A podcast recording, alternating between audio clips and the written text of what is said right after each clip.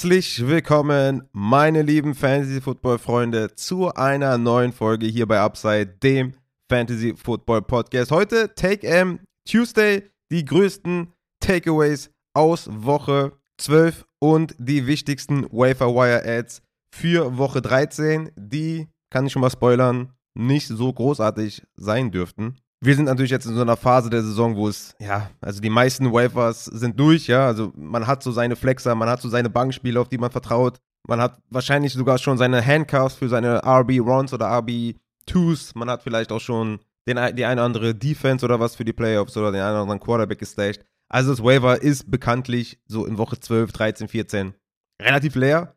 Man kann natürlich nur hoffen, dass der eine oder andere Elite-Handcuff noch da ist und äh, dass sich die eine oder andere Verletzung abspielt noch und äh, dass man da irgendwie dann einen großen Advantage hat. Aber egal, lange Rede ohne Sinn. Willkommen zur Folge mit mir, Ed Raphael Upside. Freut mich sehr, dass ihr eingeschaltet habt. Ich habe äh, sehr, sehr viele Takeaways für euch und hoffe, ich äh, kann euch hier eine gute Show bieten. Vor allem für die, die immer noch am Weinen sind, weil sie gegen Josh Jacobs gespielt haben, der mal eben 45 Punkte gemacht hat. 229 Yards am Boden und 74 in der Luft. Was für ein Spiel war das denn eigentlich? Der hatte ja noch, äh, also kurz, also am Samstag kam der noch auf, auf den Injury Report wegen der Leistenzerrung. Ich habe ihn dann noch von Running Back 3 auf Running Back 13 oder so runtergestuft, also immer noch Must Play, aber war so ein bisschen abgeschreckt äh, von der Verletzung. Ja, und dann kommt er raus und ballt einfach des Grauens. Gott sei Dank, Gott sei Dank, habe ich die DMs, die ich bekommen habe mit Josh Jacobs, immer mich für Josh Jacobs entschieden. Das hätte ich mir niemals verziehen, aber gut, das war auch dann, äh, ja, relativ offensichtlich, aber man hatte schon so ein bisschen Angst vor der Verletzung, ne? Aber trotzdem, Josh Jacobs, geile Vorstellung. Props an dich, hat mich auch in ein, zwei Ligen auf jeden Fall gerettet. Und ja, es war wieder eine wilde Woche, fand ich. Ne? ich also ich bin irgendwie seit Wochen Teil der Highscoring-Games in meinen Ligen. Und das regt mich total auf. Ich möchte das nicht. Ja? Ich möchte nicht gegen den besten oder zweitbesten Scorer der Woche spielen. Ich, ich möchte gerne gegen den letzten Spieler am besten, damit ich gewinne. Aber es ist echt irgendwie, also ich weiß auch nicht, woran das liegt, ne? Aber ich habe irgendwie, spiele ich hier, habe ich ein bisschen Matchup-Pech, aber ja, ich muss natürlich da mithalten und in den meisten Ligen tue ich das auch. Aber es ist schon echt äh, so eine Sache mit dem League-Median. Ne? Der League-Median ist eigentlich eine ganz coole Nummer. Ne? League-Median ist, du spielst einmal gegen deinen Gegner und einmal gegen die Top 6 oder Bottom 6 in deiner Liga, wenn das eine 12er-Liga ist. Wenn es eine 10er-Liga ist, dann Top 5 und Bottom 5. Also gegen, den, gegen die Hälfte deiner League-Mates nochmal um einen extra Win oder extra Loss. Das ist eigentlich eine ganz coole Sache. Also in den Ligen, wo ich mit Median spiele, ja, ähm, muss ich sagen, ist man doch dann immer erfreut, wenn man äh, vielleicht sein Matchup verliert, aber dann doch noch äh, gegen den League-Median gewinnt. Also denke ich mal auch so eine Sache, man soll sich ja während der Saison am besten Notizen machen, ne? was einem auffällt, vielleicht für das nächste Jahr, um das irgendwie umzusetzen, um Verbesserungsvorschläge an den Commissioner zu geben, oder wenn man selber Commissioner ist, ja, ne, natürlich da auch dementsprechend progressiv bleiben, ja, also nicht stehen bleiben in der Zeit, sondern mit der Zeit gehen. Sonst geht man mit der Zeit und einfach, ne, League-Media mal vielleicht mal besprechen oder sonstige Justierungen in den Ligen. Deswegen, ja, wer wie ich bisschen Matchup-Pech hat, der soll nicht heulen, der soll besser performen. Also, gehen wir rein in die Folge und starten mit den News aus der NFL. Yes, wir schallern wieder geschwind in die News und ich habe euch folgende Verletzungs- News mitgebracht, über die wir reden müssen. Aaron Rodgers von den Green Bay Packers hat das vierte Viertel nicht mehr mitgemacht gestern äh, oder mitten im vierten Viertel ist er rausgegangen, weil er wohl Angst hatte um eine punktierte Lunge, äh, hat das Spiel dann verlassen. Ich denke mal, dass, auch wenn die Saison natürlich jetzt nicht so aussichtsreich ist, ja, für die Playoffs, denke ich mal, dass der nächste Woche wieder zurückkommt. Wenn nicht, ist natürlich Jordan Love natürlich ein, ein, ein sehr, sehr nicer Wafer-Ad, weil wenn der das Spiel gesehen hat, hat gesehen, dass Jordan Love auf jeden Fall einige gute Würfe hingelegt hat und es geht gegen die Bears. Ne? Also der war auf jeden Fall ein sehr, sehr guter Streamer diese Woche und natürlich auch für alle, die Superflex spielen oder QB liegen. Jordan Love auf jeden Fall auf dem Waiver nicht vergessen. Aber so wie sich das bis jetzt anhört, ist wohl bei Aaron Rodgers nichts Schlimmes zu befürchten. Matthew Stafford ist immer noch im Concussion-Protokoll und ich habe ein paar News gelesen, dass die Saison, also, also das war jetzt keine News für mich, dass die Saison der, der, der Rams gelaufen ist, aber es gibt wohl ein paar Rumors, dass sie wohl auf ihre Starspieler verzichten möchten. Also Cooper Cup soll wohl nicht mehr zurückkommen. Matthew Stafford soll vielleicht sogar nicht mehr zurückkommen für die Saison, weil der hat natürlich auch immer Wehwehchen, hat immer was am Rücken, Schulter etc. Und die wollen dann einfach äh, das alles nicht nochmal verschlimmern. weil die Saison eh gelaufen ist. Also das auf jeden Fall auch im Auge behalten, ne? Für alle, die auch da wieder in Superflex-Ligen spielen oder sonstige Ligen, wo der Quarterback wichtig ist. Dann haben wir auf Running Back Joe Mixon. Der soll wohl gegen die Chiefs wieder startbereit sein. Das ist natürlich gute Nachrichten für alle Joe Mixon-Owner. Gegen Kansas City soll er wohl wieder spielen. Dann Ravens Running Back J.K. Dobbins, der momentan auf IR ist, soll wohl, ja, entweder in dieser Woche oder nächste Woche wieder zum Training dazustoßen. Wann er dann spielt, ist unklar. Nur man hat da dieses 21-Tage-Fenster jetzt offen, um ihn von der IR-List zu aktivieren. Das wäre auch ganz interessant für alle, die J.K. Dobbins haben oder Gus Edwards oder sowas. Aber bis J.K. spielt, wird wohl noch ein bisschen Zeit vergehen. Und dann ist natürlich auch die Frage, wie sehr sie den einsetzen. Weil man muss natürlich sagen, bei den Baltimore Ravens, die haben natürlich ein nice Playoff-Picture. Ne? Also Woche 15 gegen Cleveland, Woche 16 gegen Atlanta, Woche 17 gegen Pittsburgh. Das ist eines der, der besten Running Back Rest of Season Schedules. Und ja, da wird es natürlich darauf ankommen, wie sehr sie JK einsetzen, ob, ob wir Gus Edwards da auf jeden Fall vertrauen können. Das bleibt offen. Dann haben wir Michael Carter von den New York Jets. Der hat einen Low Ankle Sprain. Ist jetzt erstmal questionable. Man weiß noch nicht genau, wie dramatisch das ist, wie schlimm das ist, ob er nächste Woche spielt. Das auf jeden Fall auch im Auge behalten. Da haben wir ja eine kleine Running Back Rotation ne, mit Donovan Knight und Ty Johnson. Auch da abwarten, was auf dem Raver Report dann vielleicht morgen noch ist, den ich mal auf Patreon veröffentliche. Vielleicht haben wir da ein paar mehr News zu Michael Carter. Aber das sehen wir dann. Travis Etienne von den Jacksonville Jaguars hätte wohl im Spiel noch zurückkommen können. Der ist ja ausgefallen für das Spiel mit seiner Fußverletzung. Ich glaube, das zweite Quarter oder so. Ähm, war natürlich sehr enttäuschend für alle Travis Etienne-Owner. Aber man wollte da Vorsicht walten lassen und hat ihn dann nicht mehr zurückgebracht. Aber soll wohl nächste Woche wieder spielen. Elijah Mitchell von den 49ers hat wohl einen Sprained MCL und soll wohl ein paar Wochen ausfallen. Auch hier natürlich müssen wir ein paar Tests abwarten. Aber natürlich eine unschöne Situation, ne? weil auch rausgekommen ist, dass McCaffrey eine Knieverletzung hat und deswegen auch nicht diese Full Workload hat, seitdem er bei den 49ers ist. Aber auch hier müssen wir dann noch ein paar Reports abwarten, wie es da zwischen Mitchell und McCaffrey aussieht und wie da vielleicht dann gehandelt wird. Wir haben ja noch Jordan Mason, der dann auch eingesetzt wurde tatsächlich. Ja, müssen wir einfach mal abwarten. Und dann haben wir noch eine News zu Melvin Gordon, der Dritte. Die Chiefs haben ihn aufgenommen. Hey, wer hätte das gedacht? Die Kansas City Chiefs holen sich Melvin Gordon. Ich sag mal so, vor drei Jahren hätte ich jetzt Luftsprünge gemacht und wäre komplett ausgeflippt. Mittlerweile wissen wir, Melvin Gordon ist natürlich, ja, altersbedingt und touchbedingt halt nicht mehr derselbe, wie er mal war. Aber denke ich mal trotzdem, muss man mal unter, untergebracht haben, ne? Für Isaiah Pacheco könnte das vielleicht bedeuten, dass der 4, 5, 6, 7 Snaps ne, weniger sieht vielleicht. Ein bisschen Goal-Line vielleicht weniger sieht. Wobei, ne, ich meine, Melvin Gordon hat so auf den Ball gefummelt. Ich kann mir jetzt nicht vorstellen, dass sie den geholt haben, um den irgendwie zum Powerback zu machen oder zum Goal-Line-Back, weil der hat er einfach nicht überzeugt. Aber wer weiß, trotzdem, man muss es mal gehört haben. Wie gesagt, die Chiefs mit einem super nice Rest of Season Schedule. Und wir haben uns eigentlich gefreut über Isaiah Pacheco, dass er da Leadback ist, hat er auch gescored. Aber das, wie gesagt, muss man gehört haben. Melvin Gordon ist jetzt erstmal zum Practice Squad der Chiefs gesigned. Kommen wir zu den Wide Receivers. Daniel Mooney wird den Rest der Saison verpassen mit einer Knöchelverletzung. Natürlich bitter für, für Mooney und bitter für Mooney Owner. War natürlich immer ein nicer Flex, außer diese Woche war ein klarer Hit bei dem Matchup. Aber ja, sehr, sehr schade. Auf Daniel Mooney müssen wir für die restliche Saison verzichten. Kadarius Tony von den Kansas City Chiefs ist immer noch Day-to-Day -Day mit dem Hamstring.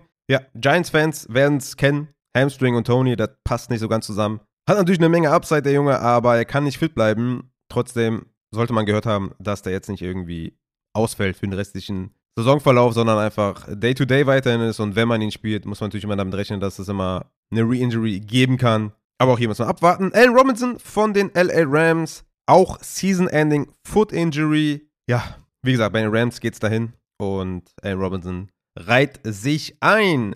Dann haben wir die News auch behandelt und schallern mit allem, was wir haben in den Takeaway Tuesday. Takeaway Tuesday. Oh yes, oh yes. Kurze Info: Bye Week diese Woche haben die Arizona Cardinals und die Carolina Panthers, die ja, erstaunliche Ergebnisse geliefert haben. In Persona von Sam Darnold und DJ Moore. Aber da kommen wir gleich zu. Die haben auf jeden Fall Bye Week, ne, Arizona und die Carolina Panthers. Und ich muss noch anfügen, dass natürlich die Thanksgiving-Spiele schon behandelt wurden in dem Start-Sit Saturday von letzter Woche. Hört euch das gerne an. Ist natürlich wie immer in den Show Notes beschrieben. Hört gerne rein, checkt den Schinken ab. egal ob vegetarisch oder fleischhaltig. Und wir können dann einfach jetzt kommen zum ersten Spiel, was da lautet. Miami Dolphins gegen die Houston Texans 30 zu 15 für Miami. Ey, kann das sein, dass das nicht schon zur Halbzeit 30 zu 0 war? Irre ich mich jetzt da oder haben die einfach in der zweiten Halbzeit keine Punkte mehr gemacht? Naja, ich glaube, es ist so, aber 30 zu 15 hört sich knapper an, als es wirklich war. Auch wenn ich das nicht knapp anhört, aber Miami Dolphins, glaube ich, tatsächlich mit 30-0 geführt. Ich weiß nicht mehr genau. Auf jeden Fall natürlich ne, auf äh, der Seite der Dolphins hat das ein bisschen Upside gekostet, dass sie die halt so komplett demoliert haben. Tua hat im Endeffekt 16 Punkte gemacht, Tyreek Hill 12, Waddle 11. Ne, das Ding war halt schnell durch. Die Touchdowns wurden ein bisschen verteilt. Ja, im Endeffekt würde ich sagen, war es dann relativ unglücklich, die da so abgeschmettert zu haben. Jeff Wilson hat sich auch noch irgendwie kurz verletzt. Soll wohl aber auch nichts Schlimmes gewesen sein. Hat wenigstens noch seinen Touchdown gemacht und 12 Punkte gemacht.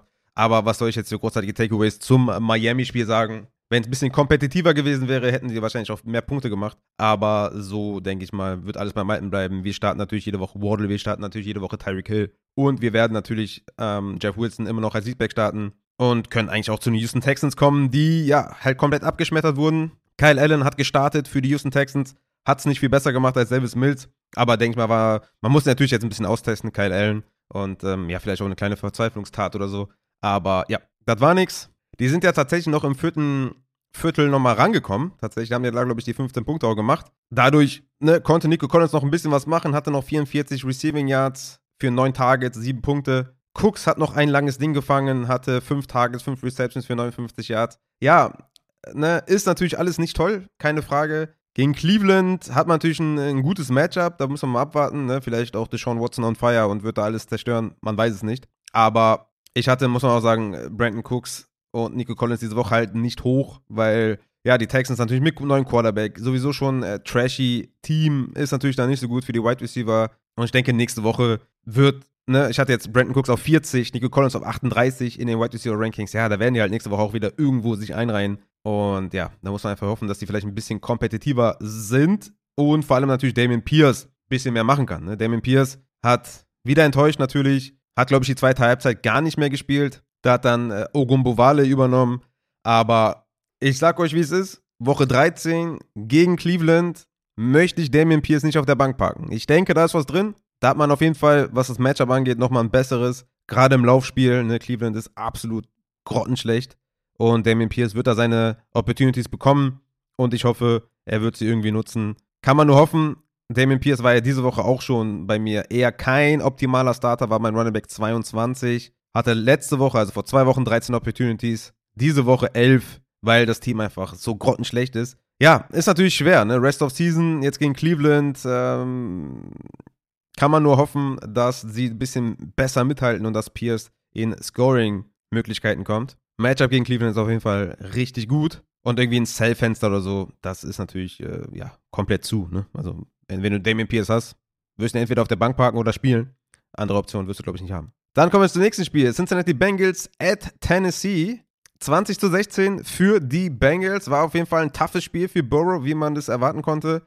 18 Punkte gemacht, 270 Yards geworfen. Hat T. Higgins super eingesetzt. 9 Targets, 114 Yards und einen Touchdown gemacht. Na klar, T. Higgins war Top 10 Wide Receiver in meinen Rankings. Tyler Boyd wieder krass enttäuscht. Hat er seit Woche 9 nicht mehr als 7 Punkte machen können. Sehr enttäuschend. Jamar Chase wird jetzt wahrscheinlich gegen KC zurückkommen. Ja, wird er dann davon wieder profitieren, ist natürlich die Frage. Ne, klar, wenn Jamar Chase auf dem Platz steht, dann ist natürlich all eyes on him und dann hat Tyler Boyd vielleicht ein bisschen mehr Räume. Aber natürlich müssen wir jetzt natürlich bei diesen äh, drei schlechten Performances hintereinander natürlich sagen, okay, können wir wirklich Tyler Boyd trauen? Eventuell im, in dem Shootout schon, ja. Das wird ein sneaky Flexer, denke ich mal, Tyler Boyd. Obwohl man sagen muss, dass Jadarius Sneed ein ganz guter Slot-Cornerback ist. Aber gut, Tyler Boyd in einem High-Scoring-Game, why not? Aber die letzten Wochen sehr, sehr enttäuschend für Tyler Boyd. Ansonsten Hayden Hurst mit neun Targets, der ist wieder am Start, der ist wieder back, der ist wieder im Tight End Streamer Game, war diese Woche mein Tight End 13 gegen Tennessee. Neun Targets ist natürlich das, was wir sehen wollen. War aber in den letzten Wochen auch eher bei drei bis vier Targets, deswegen war er jetzt nicht so sustainable. Gegen Cleveland, wie gesagt, High-Scoring Game, da willst du eigentlich immer alles spielen, was du so auf dem Platz hast oder was du im Kader hast, besser gesagt. Samaji P. Ryan war dann tatsächlich auch der direkte Handcuff von Mixon, der komplette Handcuff. Und ich hatte noch ein bisschen Angst gehabt vor, vor Williams oder Evans, einer von den beiden, die ja letzte Woche nicht dabei waren. So war es dann Travian Williams, der ein bisschen mehr gesehen hat, aber insgesamt dann 23 Opportunities für, für Samaji P. Ryan. War nicht besonders effektiv, war ja auch ein schweres Matchup, aber hat sich durch den Touchdown dann nochmal ein bisschen gerettet für 17 Fantasy-Punkte, hatte 17 Carries für 58 Yards und auch 7 Targets, was natürlich dann sehr, sehr erfreulich war. Da war ich mir halt nicht sicher, ob der Third Down sieht, aber glücklicherweise schon. Und auch hier war auf jeden Fall im Starter-Bereich in meinem Ranking. Kommen wir zur Gegenseite. Tennessee Titans. Ryan Tannehill mit einer okayen Vorstellung. Wieder mit ganz guten Yards. Ne? Letzte Woche über 300 Yards geworfen. Jetzt 291 Yards, aber leider keine Touchdowns geworfen oder erlaufen. Macht er auch mal oder hat er früher auch mal gerne gemacht. Aber ich denke, 13 Fantasy-Punkte war so ein Range of Outcome. Hat Traylon Burks super eingesetzt auf jeden Fall. Burks mit 6 Targets, 4 Receptions und 70 Yards. Und Traylon Burks natürlich ehrenwerterweise mit dem mit der, mit der Fumble Recovery zum Touchdown. Ja? Das ist ja Derrick Henry, weiß nicht, 40, 50 Yards gelaufen, hat dann den Ball verloren und Traylon Burks hat den in der Endzone gecovert und damit ist der Touchdown auf Traylon Burks Seite. Sehr, sehr nice auf jeden Fall. sehr wildes Play war das auf jeden Fall. Alle Derrick Henry Owner, ja, waren nicht so erfreut, glaube ich. Ansonsten denke ich mal, können wir da kein Vertrauen, auch wenn Nick Westbrook Ikinie mal wieder ein bisschen was gemacht hat. Letzte Woche komplett reingekotet. Davor 26 Punkte gemacht, davor gar nichts. Also, das ist einfach komplett Boombast und das kannst du nicht spielen in diesen wichtigen Wochen. Auf Tight End leider, muss man sagen, so ein 50-50-Split ne, mit Okonkwo und Hooper in Sachen Targets. Das wollen wir eigentlich nicht sehen, aber ist die Realität. Ich denke, es ist natürlich auch schwer, da einen Tight End dann zu streamen von den Tennessee Titans, wenn beide sich die äh, Receiving-Arbeit teilen. Wie gesagt, auf Running Back, Derrick Henry mit 12 Fantasy-Punkten, in Anführungszeichen nur, hatte ja diesen langen Run Wäre er zum Touchdown gewesen, hätte er 20 Punkte gemacht. So, halt nicht. Aber Derrick Henry ist Derrick Henry. Damit kommen wir zum nächsten Game. Denver Broncos at Carolina Panthers. 23 zu 10 für die Carolina Panthers. Ich hatte es eben schon angeteasert. Ich meine, wer hat das nicht kommen sehen? Das natürlich Sam Darnold. Einen Touchdown auf DJ Moore wirft, der in diesem Augenblick von Patrick Sertain gecovert wird. Ja? Wer hat das nicht kommen sehen? Der hat überhaupt gar keine Ahnung, ja. Also das musste man wissen. Deswegen DJ Moore war natürlich ein klarer Start auch in meinen Rankings. Alle, die natürlich bei Patreon sind und äh, supporten, wissen natürlich, dass DJ Moore mein Wide Receiver 11 war diese Woche und dass er natürlich gegen Pat Sertain ein easy Matchup hatte und ich wusste, dass Sam Darnold den auf jeden Fall füttern wird. Deswegen DJ Moore mit 103 Receiving Yards und einem Touchdown, 18 Fantasy-Punkte. Ihr seid hier bei Upside richtig. Ich hab's natürlich gewusst. Ja. Äh, Huhn und Korn, ihr kennt es. Was willst du machen? Jetzt haben die eine Bye-Week. Sam Darnold sah wie ein Starter irgendwie aus, ne? Ich, also, man muss sagen, DJ Moore, ne? Woche 15, Woche 16 gegen Pittsburgh und Detroit, Woche 17 gegen Tampa Bay. Gut, Jamal Dean ist natürlich auch kein schlechter Cornerback.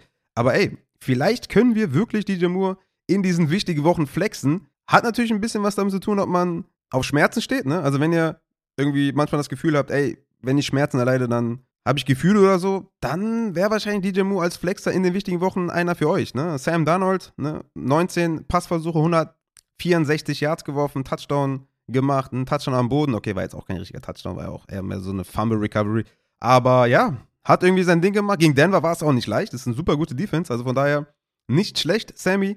Und DJ Moore hat abgeliefert. Alle anderen Wide Receiver und Tight Ends können wir sowieso nicht gebrauchen, können wir sowieso nicht spielen. Auf Running Back hatten wir Deontay Foreman mit 24 Opportunities, Chuba Hubbard mit 17. Man konnte jetzt auch nicht ganz davon ausgehen, dass sie hier die ganze Zeit führen gegen Denver. Gut, okay, wenn man irgendwie Russell Wilson mal gesehen hat, dann konnte man vielleicht davon ausgehen. Aber ja, komm, sind wir ehrlich, das hat man jetzt nicht so kommen sehen. Auch wenn wir natürlich wissen, dass Russell Wilson das dann nicht ganz so funktioniert in Denver, war das schon, schon äh, überraschend. Aber ja, Foreman und Hubbard haben sich auch echt viel geteilt. Ne? Goal-Line war 2 zu 1 für Foreman.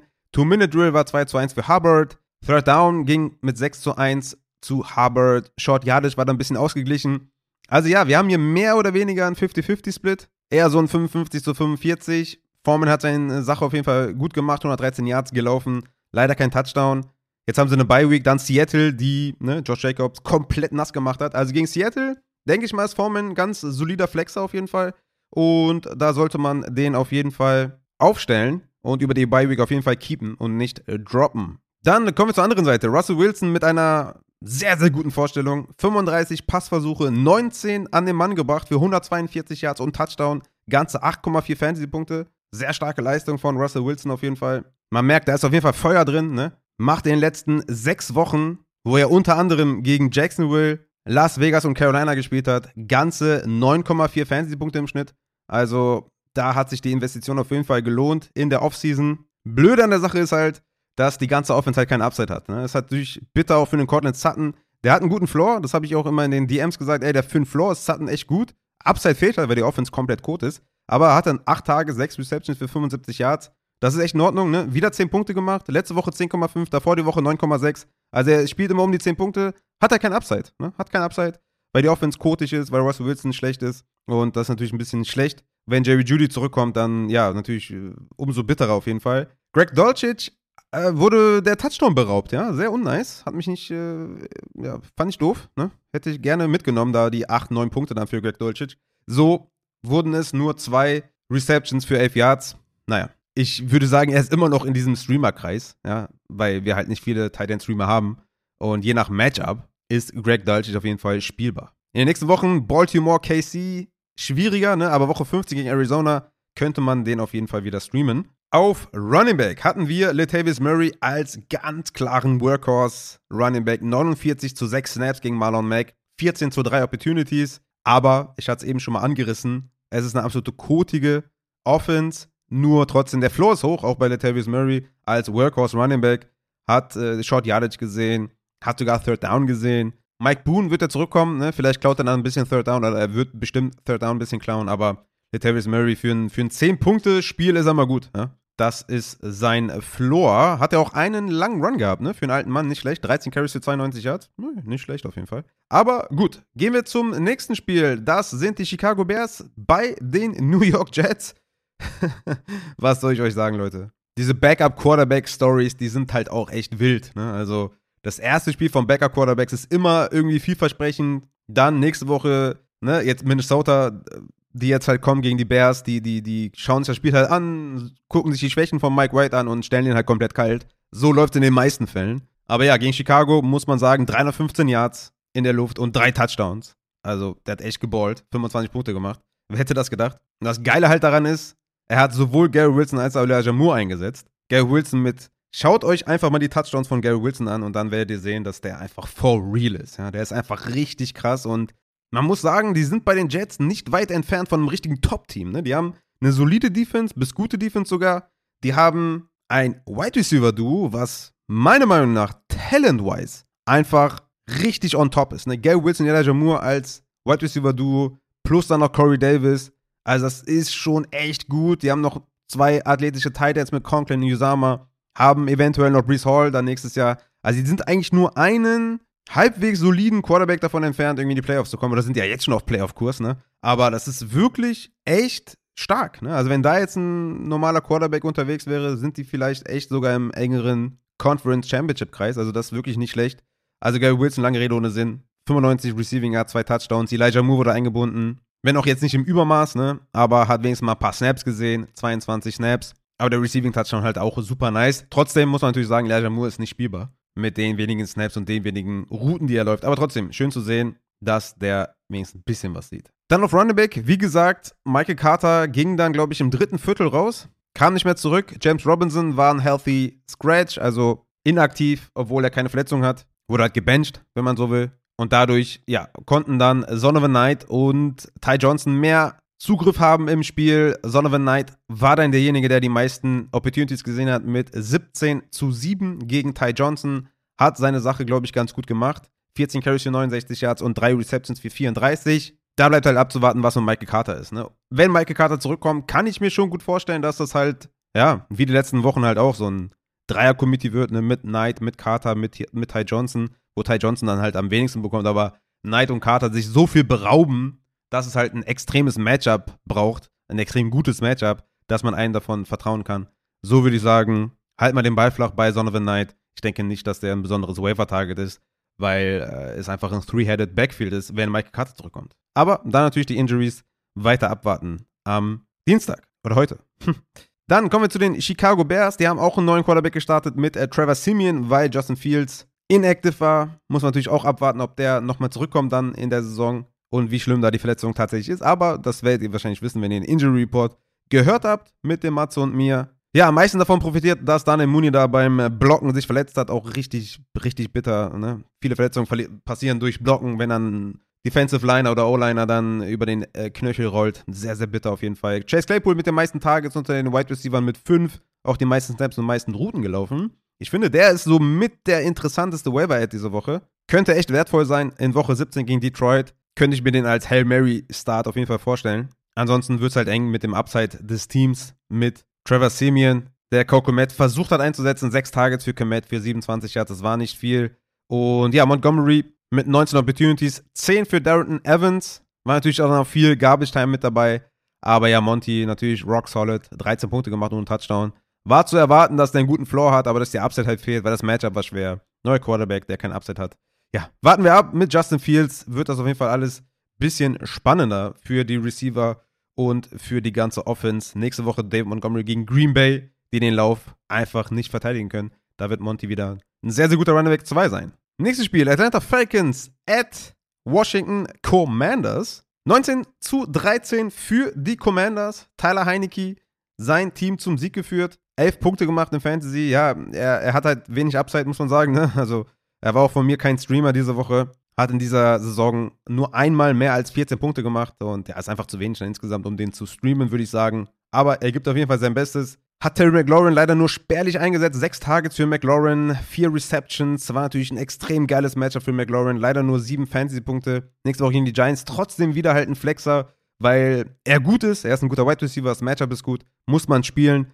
Aber ja, Back-to-Back -back nur mit sieben Punkten, obwohl das Matchup ganz gut war, ist halt geschuldet der Offense. Alle anderen Wide Receiver wie die ganzen letzten Wochen, Jahan Dotson, Curtis Samuel, einfach nicht spielbar. Wisst ihr, wenn ihr den Podcast hört. Logan Thomas mit den meisten Snaps unter den Tight Ends, mit den meisten Routen, leider nur zwei Targets, kann man auch nicht wirklich spielen. Ist einfach auch der ganzen Offense geschuldet, die halt gerne über die Runningbacks kommen.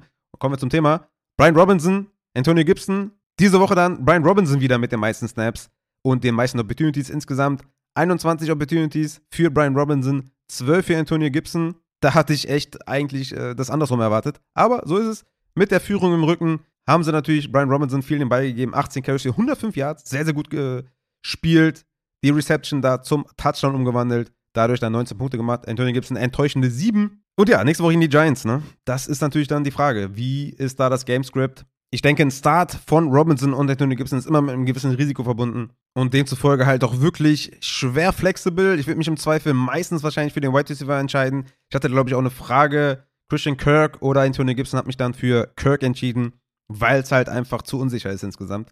Wenn man natürlich auf Running Back Schwierigkeiten hat, kann man das immer leichter verkraften, aber auf der Flex würde ich mich tatsächlich lieber für den Wide Receiver entscheiden. Auf der anderen Seite die Atlanta Falcons mit Mariota, der 14 Fantasy-Punkte gemacht hat, hat man sich ein bisschen mehr erwartet tatsächlich. Hat einen Touchdown noch geworfen, aber das war insgesamt einfach zu wenig. Hat leider Drake London noch nicht eingesetzt, der eigentlich davon profitieren sollte, dass Kyle Pitts raus ist für die ganze Saison. Ganze drei Targets für Drake London. Natürlich eigentlich ein Armutszeugnis für die Offense. Ja, Zacchaeus mit acht Targets. Also bei der Liebe für Zacchaeus, den kannst du nicht spielen. Ja, und Drake London halt auch nicht. Und auf Tight End na komm, lassen wir es einfach. Auch wenn da der eine oder andere einen Touchdown gefangen hat. Das ist natürlich äh, ja alles nicht spielbar. Running Back, glaube ich, interessanter, dass wir da mit Corey Patterson und Algier halt, ja, wir haben da Low-End Running Back 2 bis High-End Running Back 3 Running Backs, ne, weil die halt beide relativ viele Opportunities sehen. 33 zu 22 Snaps für Corey Patterson. Erfreuliche 5 Targets für Patterson, insgesamt 16 Opportunities, 11 für Tyler Algier, alle im Rushing. Komischerweise muss man sagen, weil das war in den letzten Wochen halt auch ein bisschen anders. Aber ja, ich würde Corday Patterson im Zweifel spielen, aber Algier, das ist mir einfach insgesamt zu wenig.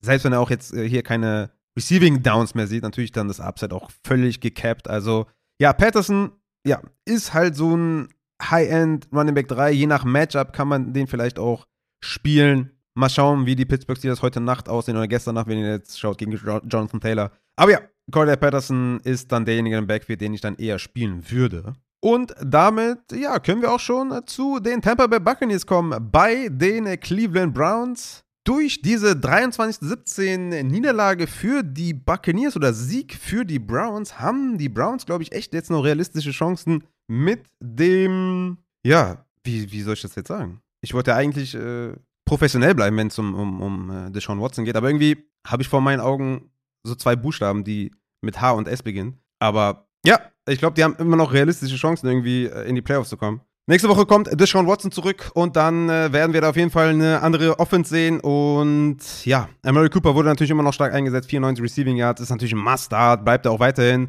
Donovan People Jones hat die meisten Snaps, läuft so viele Routen wie Murray Cooper, leider nur vier Targets, aber wie gesagt, Deshaun Watson kommt zurück, die spielen gegen Houston nächste Woche. Donald People Jones bleibt ein Flexer mit Upside. Und ich denke, dabei können wir es auch belassen. In Joku muss man, glaube ich, bereden. Der ist wieder back in town. Ne? Wurde noch gesagt, irgendwie Snapcount, Snapcount. Ja, was kommt dann? 81% Snaps. Also wieder in Richtung von Anfang der Woche, äh, Anfang der Saison. Sieben Targets, fünf Receptions, Touchdown gemacht. Da ist er wieder der Top 10 Running Back, äh, Tight End. David Njoku mit Deshaun Watson natürlich. Mega Upside auf jeden Fall. Auf Running Back das alte Spiel, Nick Chubb, ja, mit 27 Opportunities, 7 für Kareem Hunt. Hunt einfach nicht spielbar, ihr wisst es. Und Chubb, ja, äh, was soll ich zu Nick Chubb noch sagen, ne? Absolutes Beast. Kommen wir zu den Buccaneers. Tom Brady mit 18 Fantasy-Punkten, 246 Passing Yards und äh, zwei Touchdowns erzielt. Ich habe, glaube ich, in der Red Zone diese Grafik gesehen, dass er nur dreimal über 300 Passing Yards hatte diese Saison und nur einmal drei Touchdowns geworfen hat. Das ist irgendwie Career Lows bei Tom Brady. Trotzdem 18 Fantasy-Punkte, damit kann man, glaube ich, leben. Chris Godwin mit einem richtig fetten Spiel. Chris Godwin war ja wochenlang ein Buy-Low-Spieler von mir. Jeder, der die Bonusfolgen gehört hat von mir, der, der wird es wissen. Und ja, Chris Godwin ist, glaube ich, seitdem auch echt gut unterwegs. Sieht er seit Wochen die Targets und macht jetzt halt endlich auch die Touchdowns. In Woche 10 schon den Touchdown gemacht, jetzt den Touchdown gemacht. 12 Receptions, 110 Yards. Ist natürlich eine absolute Bank, Chris Godwin. Sehr, sehr nice. Mike Evans wurde auch stark eingesetzt, 9 Targets. Es gab sehr, sehr viele Air Yards, aber leider keine Production. Nur 31 Receiving Yards für Mike Evans. Denke ich mal, muss man aber trotzdem auch weiterhin spielen. Julio Jones noch mit 5 Targets. Ne, ist so ein Desperate Starter, mehr oder mehr aber nicht. Und auf Tight End, ja, Orton und Braid klauen sich so ein bisschen gegenseitig. Glaube ich, kann man keinen spielen. Aufregender, glaube ich, Rashad White, der Workhorse Running Back war diese Woche mit 62 Snaps. Also sieben weniger als Tom Brady. Also wirklich Workhorse. Hat am Boden nicht viel hinbekommen, ne? 14 Carries für 64 Yards, aber hatte 9 Targets, 9 Receptions für 45 Yards. Da hat er natürlich dann gepunktet und 15 äh, Punkte gemacht. Leider kein Touchdown. Ich denke, nächste Woche kommt dann wieder Lenny zurück und ich denke, dann wird es halt wieder ein 50-50-Split. Ne? Das war jetzt die Woche für Rashad White Owner. Die hätte boomen sollen. War es leider nicht, aber da bleibt dann abzuwarten, wie der Gesundheitszustand von Leonard Fournette ist. Kommen wir zum nächsten Spiel. Baltimore Ravens gegen die Jacksonville Jaguars 28 zu 27 für Jacksonville. Trevor Lawrence, geiles Spiel gemacht auf jeden Fall. 321 Yards geworfen, drei Touchdowns gemacht. Sehr, sehr cool. 24 Fantasy-Punkte. Hat Zay Jones mega eingesetzt. 14 Tage für Zay Jones. 11 Receptions für 145 Yards. Richtig geile Vorstellung auf jeden Fall. Christian Kirk mit 9 Targets für 4 Receptions. Bisschen enttäuschend. Aber hey, die Tages waren auf jeden Fall da. Christian Kirk weiterhin auf jeden Fall starten. Da besteht kein Zweifel. Und Evan Ingram, der, ja, leider in den letzten Wochen sehr, sehr schlecht unterwegs. Gegen Las Vegas nur 1,3 Fantasy-Punkte, gegen Kansas City nur 3, jetzt 0,9. Und jetzt halt gegen Detroit in Woche 13, wo man auch wieder denkt, ja, was soll ich machen, ne? Muss ich halt irgendwie spielen? Ja, schwierig. Vielleicht finden wir da jemand anderes. Und auch bei Zay Jones ist es ein bisschen so eine Achterbahnfahrt, ne? Jede Woche sieht mal 10 Targets, dann wieder nur 5, dann wieder nur 3, dann wieder 10. Es ist immer so ein bisschen Boomer Bust, aber Detroit nächste Woche, ey, Zay Jones ist auf jeden Fall in der Flex Consideration und ist definitiv spielbar gegen Detroit. So viel kann man auf jeden Fall schon mal sagen. Dann auf Running Back, wie gesagt, Travis Etienne ähm, musste das Spiel leider verpassen nach fünf Snaps. Dann hat Jermichael Hasty übernommen mit 17 Opportunities. Hat auch den Touchdown gemacht, 18 Punkte gemacht. Also da auch, ne? Hasty anscheinend größter Snoop Connor. Es sei denn, Daryl Henderson wird nächste Woche aktiviert. Dann könnte Daryl Henderson vielleicht der Handcuff sein von Travis Etienne, aber hoffentlich spielt Travis Etienne einfach und dann müssen wir uns mit dieser Frage nicht beschäftigen. Kommen wir zu den Baltimore Ravens. Lamar Jackson mit 23 Fantasy-Punkten. Er kann es noch. Er kann noch über 20 Fantasy-Punkte erzielen. Letztes Mal hat er das in Woche 3 gemacht gegen die Patriots. Lamar Jackson mit 89 Yards am Boden und 254 in der Luft plus Touchdown. Man muss natürlich sagen, es gab viele Drops von den Receivern, auch glaube ich ein, zwei Endzone-Drops von den Receivern. Hätte noch viel, viel besser werden können.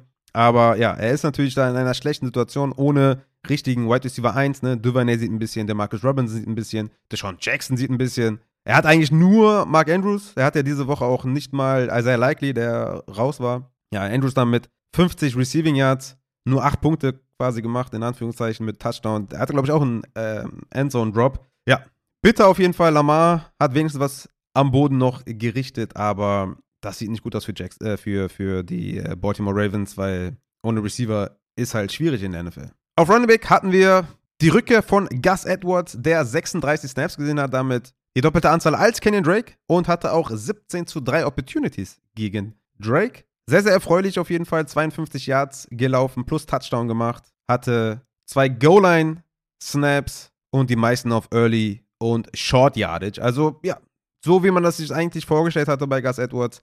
Nur, dass man wahrscheinlich mit den Snaps nicht ganz so gerechnet hat. Aber, wie gesagt, so 16, 17 Opportunities plus Touchdown ist halt immer drin. Und man kann quasi nur hoffen, dass JK nicht zurückkommt, dass wir da in Woche 15 und 16 Gas selbstbewusst starten können. Dann haben wir die Las Vegas Raiders bei den Seattle Seahawks. Es war das zu erwartende High-Scoring-Game. 40 zu 34 für die Raiders. Was für ein Spiel. Einfach unfassbar. Derek Carr mit 295 Passing Yards und drei Touchdowns. Den hatte ich auch glücklicherweise noch als Streamer genannt gegen Seattle. War ein gutes Spiel auf jeden Fall hat Mac Hollins eingesetzt, der 63 Receiving Yards hatte und Touchdown. Devonta Adams hat er gut eingesetzt, 74 Receiving Yards, leider kein Touchdown. Foster Moreau ohne Waller ist er wirklich auch solide, habe ich auch schon in den Rankings äh, öfters jetzt schon äh, gehabt und auch in dem Waiver Report gehabt, da ändert sich jetzt auch nichts mehr Neues. Solange Waller ausfällt, spielt man eigentlich auch Foster Moreau. Sieben Tages gesehen, 33 Yards und einen Touchdown gemacht. Und natürlich Josh, the fucking GOAT, Jacobs, 45 Fantasy-Punkte, enough set, fette Vorstellung, let's go. Nächste Woche gegen die Chargers. Also wenn er da nicht mehr als 40 Punkte macht, dann sind wir auf jeden Fall enttäuscht. Also Josh Jacobs ist am Rollen. Kommen wir zu den Seattle Seahawks. Geno Smith mit 20 Fantasy-Punkten. Ja, das, was man auch vielleicht erwarten konnte. 328 Yards geworfen plus zwei Touchdowns. Hat DK eingesetzt, hat Lockett eingesetzt. Ich sag's ja auch schon seit Wochen, ne? Es ist das alte Wide Receiver Duo mit Russell Wilson in der guten Zeit. Metcalf mit 15 Targets für 90 Yards, Lockett mit 7 Targets für 68 Yards und einen Touchdown. Noah Fant mit 3 Targets, 3 Receptions und 34 Yards. Ja, das Beste daraus gemacht, würde ich sagen. Ja, so geil war es dann im Endeffekt nicht, aber war einer meiner Streamer diese Woche. 5 Fantasy-Punkte. Reißt jetzt niemand vom Hocker. Aber es geht eigentlich nur um die Wide Receiver, die startest du natürlich jede Woche all day long. Dann noch Kenneth Walker, klarer Liebbeck gewesen natürlich mit 15 Opportunities, zwei Touchdowns gemacht, 16 Fantasy-Punkte denke ich mir auch alles beim Alten. Hat man vielleicht ein bisschen mehr erwartet, aber gut. Bleibt natürlich klarer Starter. Kommen wir zu den Los Angeles Chargers bei den Arizona Cardinals. Auch hier wieder ein knappes Spiel. 25 zu 24 für die Chargers. Damit auch die Saison der Cardinals wahrscheinlich durch. Bin mir nicht ganz sicher. Aber die Chargers, ja, haben weiterhin Hoffnung auf die Playoffs. Herbert endlich mit einem geilen Spiel. Sehr, sehr nice. 28 Fantasy-Punkte. Ich hatte ihn ja diese Woche tatsächlich auf Quarterback 5 gegen Arizona, hat es zurückgepaid. Danke dafür, Justin. Sehr, sehr nice. 29 Fantasy-Punkte. Richtig fresh auf jeden Fall. Hat Keen Allen eingesetzt zum Touchdown, hat Carter schön eingesetzt. Der hatte 10 Tages für 73 Yards und einen Touchdown. Palmer hatte auch noch 7 Tages für 56 Yards. Also hat er alle gefüttert irgendwie. Vielleicht kommt demnächst auch Mike Williams zurück, dann kann man sich freuen. Jared Everett mit 4 Tages für 4 Receptions. Leider nur 18 Yards, aber ja, das ist halt äh, ne, Tight End Spiel. Mit Touchdown wäre natürlich nice gewesen. So ist die Usage okay, kind of. Running Back natürlich Eckler. Was soll man da für Takeaways haben? Gehen wir zu den Cardinals. Kyler Murray aber auch mit einer guten Vorstellung, ne? muss man auch sagen. Kyler Murray in den letzten Wochen nicht sonderlich überzeugend in Fantasy, aber jetzt hier mit 25 Fantasy-Punkten war eine gute Vorstellung. Hatte natürlich auch volle Kapelle auf Wide Receiver, obwohl natürlich gesagt wurde, dass Hollywood Brown einen Snap-Count bekommt. Ja, dem war nicht ganz so, ne? Hollywood Brown mit den meisten Snaps und meisten Routen aller Wide Receiver und meisten Targets. Ne? Also Snap-Count war jetzt nicht wirklich. Aber ja, acht Fantasy-Punkte dann nur für Hollywood in Anführungszeichen, aber sehr, sehr nicer Progress natürlich. Spielen wir natürlich jetzt jede Woche, außer natürlich in der Bye-Week, da würde ich ihn lieber sitten. Hopkins mit sechs Targets für 87 Yards und einen Touchdown. Hat ein bisschen drunter gelitten, ne? Also Target-wise. Aber das ist natürlich hier alles Starter und spielt man natürlich. Und Trey McBride ist leider kein Streamer, wie wir uns das vielleicht erhofft haben. Den könnt ihr wieder droppen, wenn ihr wollt. Und auf Running Back noch James Conner, klarer Leadback, klarer Workhorse, habe ich ja auch schon seit Wochen gesagt und ist auch keine große Überraschung, würde ich sagen. Gerade auch gegen die Chargers war klar, dass das was wird. 120 Yards am Boden. 20 Fantasy-Punkte, hat dann den Touchdown in der Luft gemacht. Also ja, James Conner. Mit einer super Vorstellung in Woche 17 gegen Atlanta. Oh shit. Kommen wir zu den New Orleans Saints bei den äh, Frisco Niners. 13 zu 0. Richtig. 0 Punkte für New Orleans. Weiß auch gar nicht, warum James Winston jetzt gar nicht mehr spielt. Ähm, ich weiß auch nicht. Kannst du ihn eigentlich auch reinschmeißen wieder. Der hat sich auch nicht, der hat sich auch sehr darüber aufgeregt, dass der, weil ihm wurde ja gesagt, dass er nicht gebencht wird wegen einer Verletzung. Und ja, wurde halt gebencht, weil er verletzt war. Und Dalton gar nicht so geil gespielt hat in den letzten Wochen, aber trotzdem weiterhin spielt. Aber ja, 13 zu 0 für die San Francisco 49ers. Da haben sich auf jeden Fall die Niner DST-Spieler gefreut. Garoppolo nur mit 14 Punkten. Super, ja, ich will jetzt nicht sagen enttäuschend, aber man hat sich natürlich mehr erhofft auf jeden Fall. Hat auch nicht wirklich die Wide Receiver eingesetzt, ne? Sowohl Brandon Ayuk als auch Debo Samuel. Nicht sonderlich viele Punkte gemacht. Kittel auch nicht. Also, ja, 13 zu 0 halt, ne? Hätte New Orleans jetzt ein bisschen mehr gemacht, dann wäre wahrscheinlich auch mehr drin gewesen für die Wide Receiver oder für die Receiver im Allgemeinen. So relativ enttäuschend für alle Beteiligten. Mitchell war natürlich dann irgendwann raus. McCaffrey wird klar auf jeden Fall in Grenzen gehalten, was seine, äh, was seine Usage angeht. Hatte 16 Opportunities, hat wieder 4 von 6 Targets gefangen, aber hat halt irgendwas im Knie. Ne? Ist irgendwie verletzt. Also er spielt, aber er ist nicht dieser Workhorse, den man sich erhofft hatte.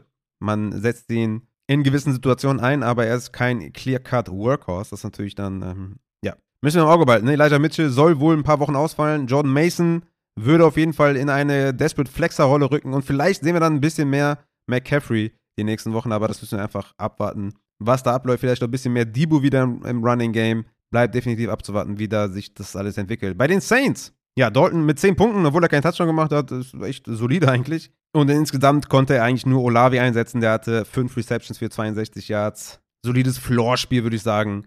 Und am Boden Camara, ne? Klarer Leadback, 38 zu 17 Snaps, 14 zu 5 Opportunities. Und er hatte einfach zwei Fumbles vor Lost. Das war natürlich mega bitter. Den einen hätte er fast zum Touchdown gemacht. Die Saison oder die letzten Spiele sind einfach nicht Camara-Spiele. Also man kann da wirklich nur hoffen, ne, dass der einfach auch dann Woche 15, 16 gegen Atlanta Cleveland halt eingesetzt wird. Ne? Nicht, dass sie da alles abreißen, einreißen und sagen, nee, komm, wir, wir, wir, wir resten hier alle.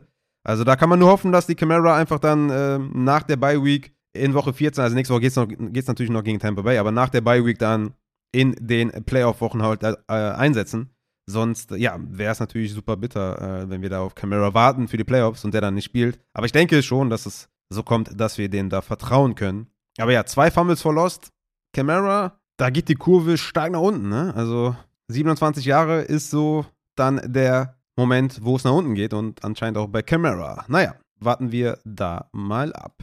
Los Angeles Rams gegen die Kansas City Chiefs. 26 zu 10 für die Chiefs. Was soll ich hier für große Takeaways haben? Äh, es war jetzt nicht so kompetitiv. Kompetitiver als ich gedacht habe, das schon.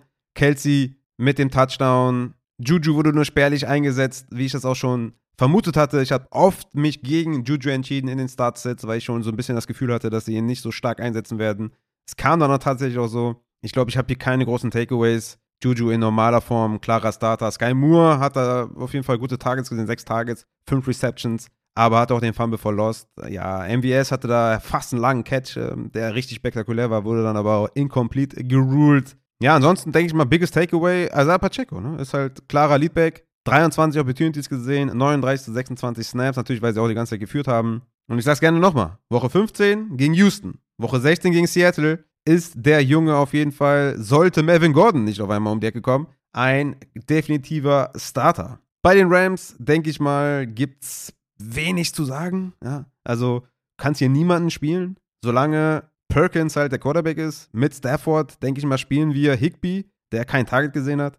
Und ja, ansonsten ist da halt nichts, ne? Also ich denke mal, wenn wir ein Takeaway rausziehen wollen bei den Rams, ist es halt, dass Kyron Williams Leadback war. In Sachen Snaps und auch in Sachen Opportunities 38 zu 16 Snaps, 14 zu 8 Opportunities. Man muss natürlich auch sagen, dass obwohl sie die ganze Zeit zurücklagen, hat Kyron Williams auch die Early Downs gesehen und äh, die Short Yardage, ne? Also der war ganz klarer Leadback. Ich denke auch unabhängig von Gamescripts ist er jetzt endlich Leadback. Aber spielen willst du den nicht, ja? mit Perkins. Also, ne? Da, die spielen zwar nicht so gegen Seattle, aber selbst Seattle wird Perkins in den Griff bekommen da, ne?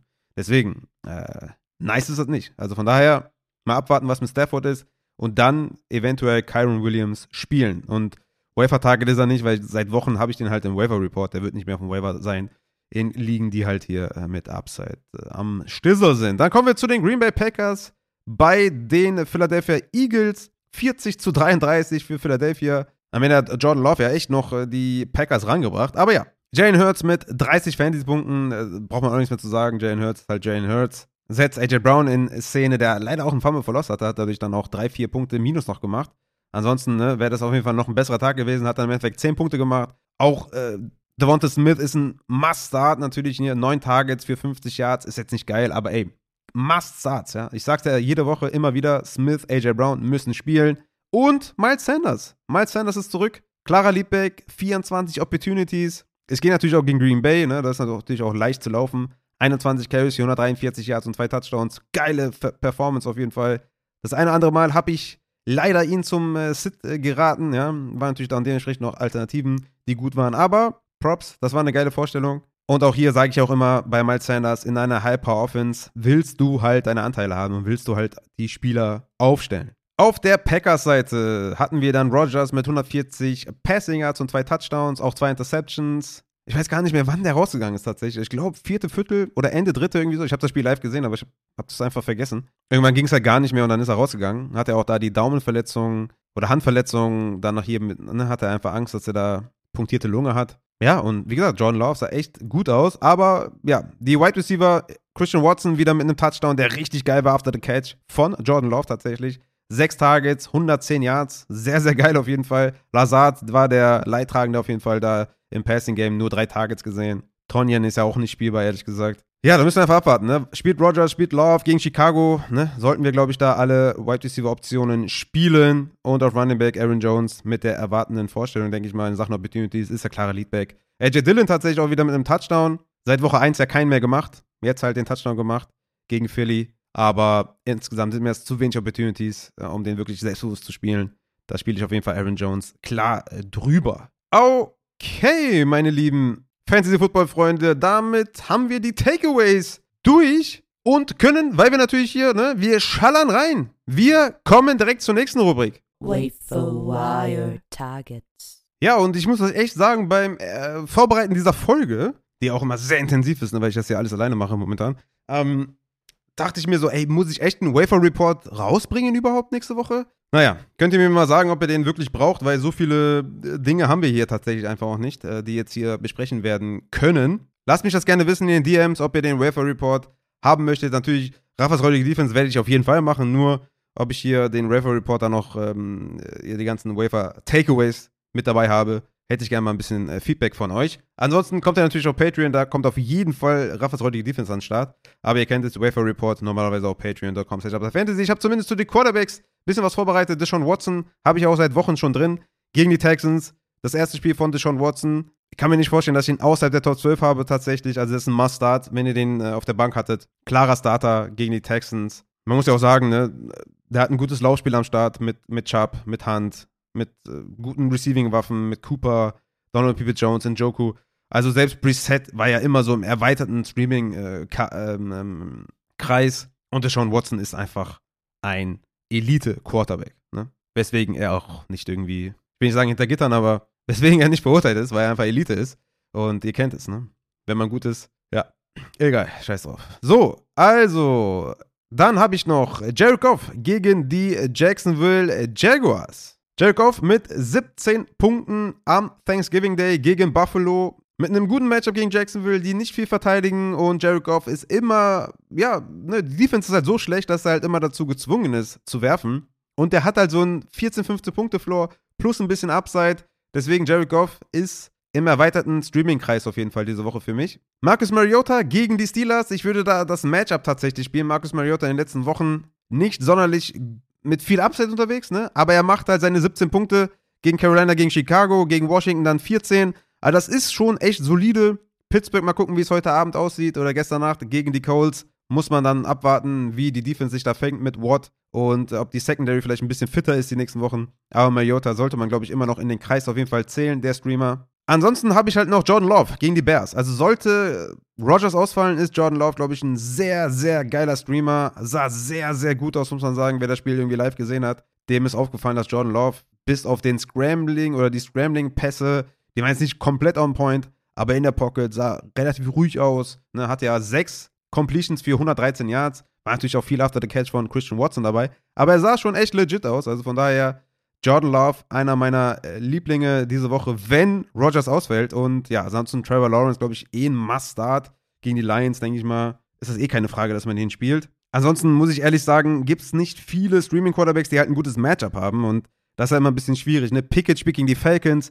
Aber willst du wirklich Pickett spielen? Kommt natürlich ein bisschen drauf an, wie er, wie er gestern Nacht performt hat gegen die Colts. Aber so richtig geil ist es auch nicht, den zu spielen. Obwohl er natürlich gegen New Orleans 19 Punkte gemacht hat, gegen Cincinnati 16 das ist schon echt okay, aber So ein bisschen Angst habe ich tatsächlich gegen Atlanta. Ist er vielleicht im Streaming-Kreis, je nachdem, wie er heute Nacht performt hat, gegen die Colts. Ansonsten, wie gesagt, gibt es meiner Meinung nach nicht viele, die man da gut streamen kann. Auf Running Back gibt es nicht viel Neues. Gus Edwards sollte nicht mehr da sein. Kyron Williams sollte nicht mehr da sein. Die habe ich ja seit Wochen drin im Rafer Report. Donovan Knight, ne, je nachdem, wie es mit Michael Carter aussieht, könnte man den überlegen. Daryl Henderson oder Michael Hasty, wenn was mit Etienne ist, aber auch da wissen wir, es stand jetzt noch nicht besonders Bescheid. Jordan Mason vielleicht, ja, wenn Elijah Mitchell da länger raus ist, vielleicht hat Jordan Mason dann eine höhere, eine größere Rolle, aber jetzt auch nicht unbedingt Standalone Value-mäßig, also da auch vielleicht abwarten. Auf Wide Receiver muss ich ehrlich sagen, gibt es auch nicht viel. Ja, Pickens wird nicht mehr da sein, Rondell Moore wird nicht da sein, Gallup wird nicht da sein. Vielleicht Gallup, vielleicht Gallup. Obwohl er natürlich in den letzten Wochen auch immer mehr Spielzeit gesehen hat und auch immer wieder im Rafer Report war. Vielleicht ist Gallup noch da, das ist relativ interessant. Vor allem, wenn sie auch ähm, ihn weiterhin so einsetzen in, in den Snaps und sowas. Ansonsten Zay Jones natürlich mit einem geilen Spiel, den kann man auf jeden Fall überlegen, dass man sich den äh, holt. Aber auch der sollte nicht auf dem Waiver sein. Der ist, also, glaube ich, seit Woche 3, 4 immer in den Waiver Report drin. Und auch bei mir auf, auf, auf, auf vielen äh, Bankspots diese Woche gewesen. Und gegen Detroit werde ich ihn reinknallen. Aber ja, Zay Jones, wer der irgendwie auf dem Waiver ist, ist, denke ich mal, eine gute Alternative. Und Claypool, glaube ich. Das sind so die beiden, die ich da echt äh, empfehlen würde. Zay Jones und Claypool sind, glaube ich, so die wichtigsten Waiver-Ads. Jameson Williams, denke ich mal, der wird bei jedem, in jeder Liga auf dem IR-Spot gewesen sein. Also, dass der irgendwo spielt, kann ich mir nicht vorstellen. Und auf Tight End, ganz ehrlich, wir haben unsere Tight End Streamer. Wen soll ich jetzt mir hier aus dem Leib saugen? Es ist klar, dass wir einen Juwan Johnson trotzdem spielen, ne? weil der Touchdown-Upset hat. Hayden Hurst, Moreau, das sind einfach Starter, ne? also äh, Streamer, sorry, Streamer. David Njoku jetzt wieder zurück, ist natürlich jetzt wieder ein Top 10 äh, Tight End und ansonsten wird es halt, es wird halt dünn irgendwann. Es wird irgendwann dünn. Wir haben Kelsey, klarer Starter. Andrews, klarer Starter. Fryermuth, klarer Starter. Kittel, klarer Starter. Hawkinson, Schulz, klarer Starter. Higby, ja, mit Stafford natürlich ganz klarer Starter. Dalcic, meiner Meinung nach, immer noch Top 12 bis 14 Tight End. Dawson Knox, hm, nicht überzeugend ne, mit, den, mit den Targets auf jeden Fall. Cole Komet, jetzt mit neuen Quarterback, wird schwierig. Joan Johnson ist Touchdown or Bust. Evan Ingram sieht keine Targets. Hayden Hurst ist volatil. Noah Fant sieht, im, sieht insgesamt eigentlich auch nicht genug Targets, um den wirklich zu spielen. Everett kommt vielleicht Mike Williams wieder, aber bei Everett ist es halt viel, viel schlimmer, dass Keen Allen wieder da ist, der halt kurze, mittlere Pässe sieht. Foster Moreau, must start, ohne Waller. McBride kann man nicht spielen. Logan Thomas sieht zu wenig Targets. Tyler Conklin, ja, okay, war natürlich jetzt nicht schlecht, aber ihr seht schon, das ist, ist halt Tight End Position, ja. Also ich sag's euch ja immer wieder, spielen mit Receiver Flex. Ich muss mal kurz gucken, in der Receiver Flex diese Woche hatte ich in den, nehmen wir mal Top 48, ja, je nach Ligagröße sind das, ist es halt dann der Flexer-Spot, hatte ich äh, Greg Dulcich, Higby, Schulz, Hawkinson, Kittel, Fryermuth, Andrews und Kelsey. Ne? Danach nichts mehr. Also Dawson Knox, Matt, Jovan Johnson, Angram, Hayden Hurst, Noah Fant, alles keine Starter in Receiver Flex liegen. Deswegen, das ist halt das Schöne an Receiver Flex. Und ja, damit würde ich sagen, meine lieben Fantasy-Football-Freunde, würde ich mich auch verabschieden von euch. Ich danke euch vielmals fürs äh, Zuhören. Wie gesagt, slide gerne in den DMs, um mir zu sagen, ob ihr den Rever Report braucht diese Woche, weil es ja auch natürlich immer mit Arbeit verbunden ist. Und wenn eh nicht so viele Targets da sind und ihr sagt, ey, unsere, ja, der Kader ist halt soweit ausgestattet, wir haben unsere Handcuffs, wir haben unsere Flexer, wir haben natürlich unsere Zay Jones, ist halt auf der Bank, ja. Das ist halt ein typischer Waiver-Ad in Woche 3, 4, den man dann halt mal holt und ähm, den man halt hat. So, den Drops halt auch nicht mehr so schnell. Deswegen, lasst mich das gerne wissen. Ansonsten natürlich Feedback zur Folge immer wieder gerne. Vielen, vielen Dank an alle, die unterstützen bei, bei Patreon. Vielen, vielen Dank an alle, die zuhören hier auch, wenn ich das hier alleine mache und mir nette Nachrichten schreiben, dass man dem Ganzen ja trotzdem zuhören kann. Gebe mir sehr viel Mühe, dass es auch ähm, ja, für die Ohren angenehm ist. Versuche euch hier größtmöglich zu informieren und euch irgendwie auch Spaß beim Zuhören zu bieten. Wie gesagt, alleine nicht so einfach, aber ich hoffe, ich kriege das auch gut hin und ich gebe auf jeden Fall mein Bestes. Meine lieben Fantasy-Football-Freunde, ich hoffe, Fryermuth, Pickens, Deonte, JT, Pittman holen euch die Siege. Wir hören uns oder sehen uns vielleicht auch zum Warm-up am Thursday Night Football Game. Weiß ich noch nicht genau, aber wir hören uns auf jeden Fall zum Start Sit Saturday und vielleicht schon mal vorher in Discord. Kommt gern dazu. Appreciate an jeden. Vielen, vielen Dank. Hau ta rein.